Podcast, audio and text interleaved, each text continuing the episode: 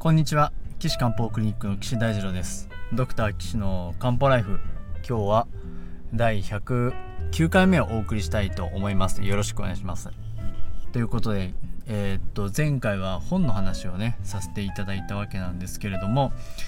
えー、皆さんねあのご購入いただいてどうもありがとうございます。是非皆さんのリンゴにねなって体が健康で健やかになっていただいて楽しくハッピーに過ごせるそんなお手伝いができたらなと思っております。で、え今日はですねもう一つあのお話ししたいことがあって前回はあのお休みの時に何してましたか？本書いてたんですっていう話とそれと他にもまあありましてですね実はあの勉強できるサイトを作りまして皆さんにその学んでいただければなとそういうさオンラインサロンをね始めたんですよね。えー、っと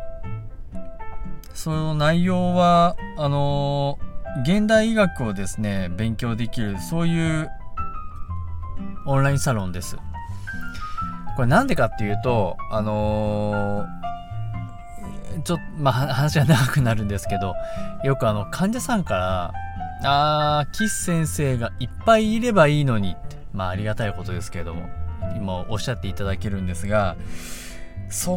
っか、僕がいっぱいいたら、みんな助かるのか。それは、それだったらじゃあちょっと僕を増殖しようっていうことでね、あの、いろいろ考えたんですよね。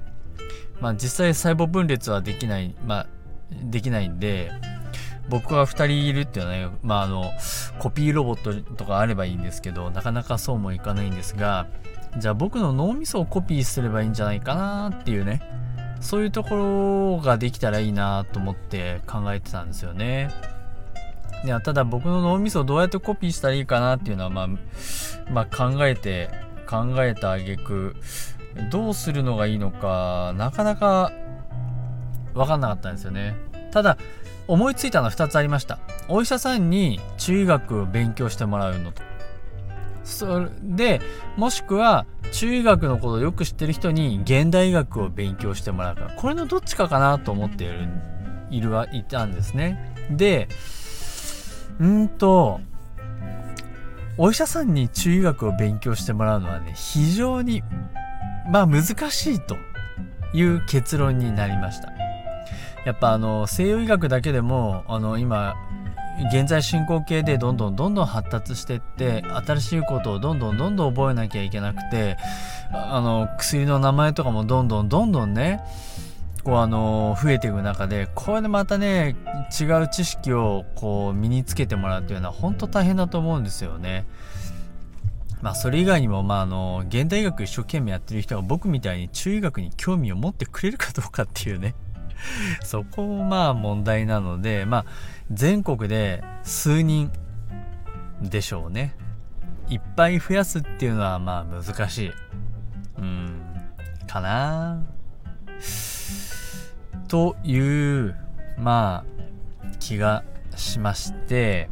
で、じゃあ、あの、中学知ってる人に現代医学勉強してもらったらいいんじゃないかなっていうのは、もうほんとそれは思ってました。でじゃあ中学知ってる人って誰かなってなった時にえっと鍼灸師さんがねまあ今あのいろんなこう鍼灸学校がたくさんあってそれぞれのスタイルがあるんですけどまあやっぱり基本中医学もあの、学習科目に入ってるんですよ。ただねあんまり鍼灸師の国家試験にあんま出ないらしくってまあ、あんまり重きを置いてないそうなんですね。で僕のあの鍼灸学校の先生の知り合いにねそういう話聞くと中医学はもうほんと触りだけであのほとんどは体の解剖と現代医学的な鍼灸の解釈と主義の勉強ですっていうことらしいんですよ。まあ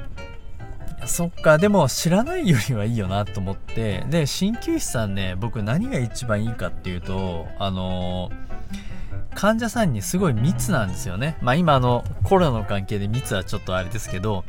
ふ普段であれば例えば週に1回あの訪問で針を行ったりとか鍼灸院に週に1回来てもらったりっていうぐらいもうそれぐらいペあのペースなんですよ。だからすごい患者さんのことをすごくよく観察できるんですよね。わかります？すごいあのどっか痛いとかここ具合が悪いとかね。そういうことなんですよ。でしかもあの皆さんご存知ないかもしれないですけど鍼灸師さんって手足が痛い腰が痛い首が痛いだけじゃないんですよ。中医学で言えば。わかります？まあまあ僕もあのいろんなこの質問にねずっと答えてきましたけど鍼灸治療って例えばお腹痛いとかあのお通じがとか月経がとかあのめまいがとかそういうこうむくみがとかえそんなのを鍼灸で治療できるんですかっていうことまでみんなで面倒見てくれるんですよ。すごいんですよ。何かしらやりがいやることができある。鍼灸師さん。すごいんです。しかも今も言いましたけどすごい密じゃないですか。週に1回とか週月に23回とか会うわけでしょ？じゃあそこをさあのお医者さんはどうよってなるわけですよ。お医者さん1回行ったら「はいじゃああお薬3ヶ月ぐ出しときますね」とかねなるじゃないですか。でそうすると患者さんもなんか具合悪くってもああお医者さん具合悪いけどお医者さんの予約3ヶ月後だからあと2ヶ月我慢しようとかそうなりますよね。でもそれじゃあ2ヶ月後来てあの時こうでしたって言われてもお医者さんも困る。で患者さんも予約は2ヶ月3ヶ月後だから行っちゃいけないんじゃないかって思ってる。なのでなんか起こってから病院に行くまでっていうのがねすごいタイムラグと障壁がある。でしょ？皆さんそう思いません？なんかちょっといつも血圧の薬飲んでるからじゃああの病院行ってお腹痛いの見てもらおうとか。そういう人あんまりいないんですよね不思議とね。その時に来ればいいのに。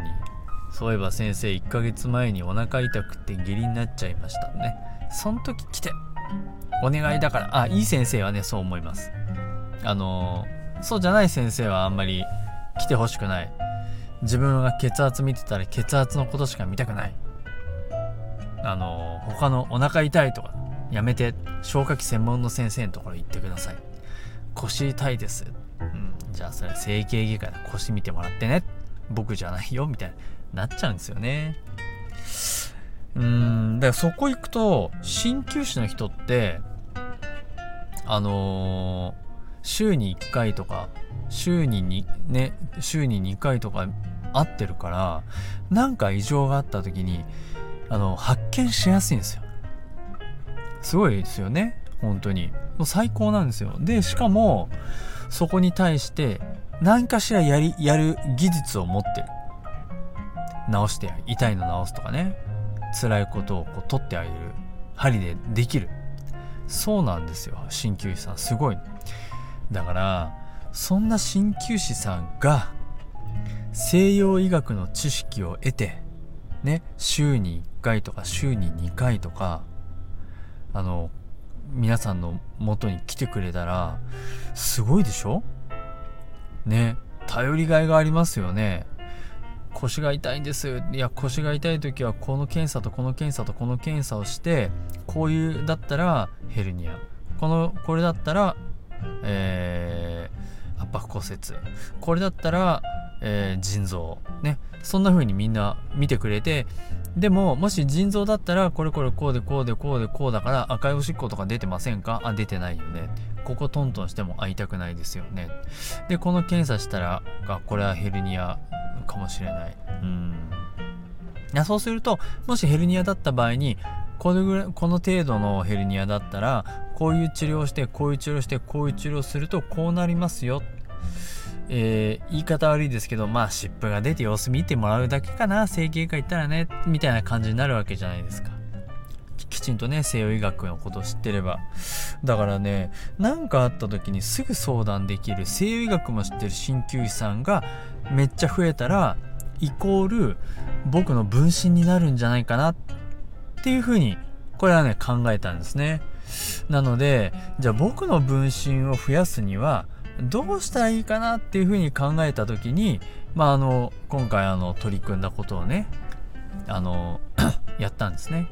ということでこの何をやったかっていうのはじゃあ次回ね詳しくお話しさせてもらおうかなと思いますのでまた是非次回お聴きください。ということで岸漢方クリニックでは あのいろいろな相談をお受けしております。もし本を読んであの、えー、1日1個のリンゴを読んであれここわかんないなとかこれ何ですかっていうのはもしあればねそういうのも質問していただいてもいいかなと思いますんでどしどしあのあ当然あの体の悩みこれ辛いんですよとかっていうのもあの受け付けてますからあのぜひあのご質問をお寄せください。えー、ホームページの、えー、質問欄質問のところがありますからあのそこからご連絡いただければと思います。ホームページの URL は高崎漢方人道 .com です。takasaki-kanpo.jimdo.com です。えー、どしどしね、あの、お寄せください。そして次回ね、どんなことをやったかっていうのを具体的にお話ししたいなと思いますので、是非110回目も聞いていただければなと思います。それでは皆さん、またお会いしましょう。さようなら。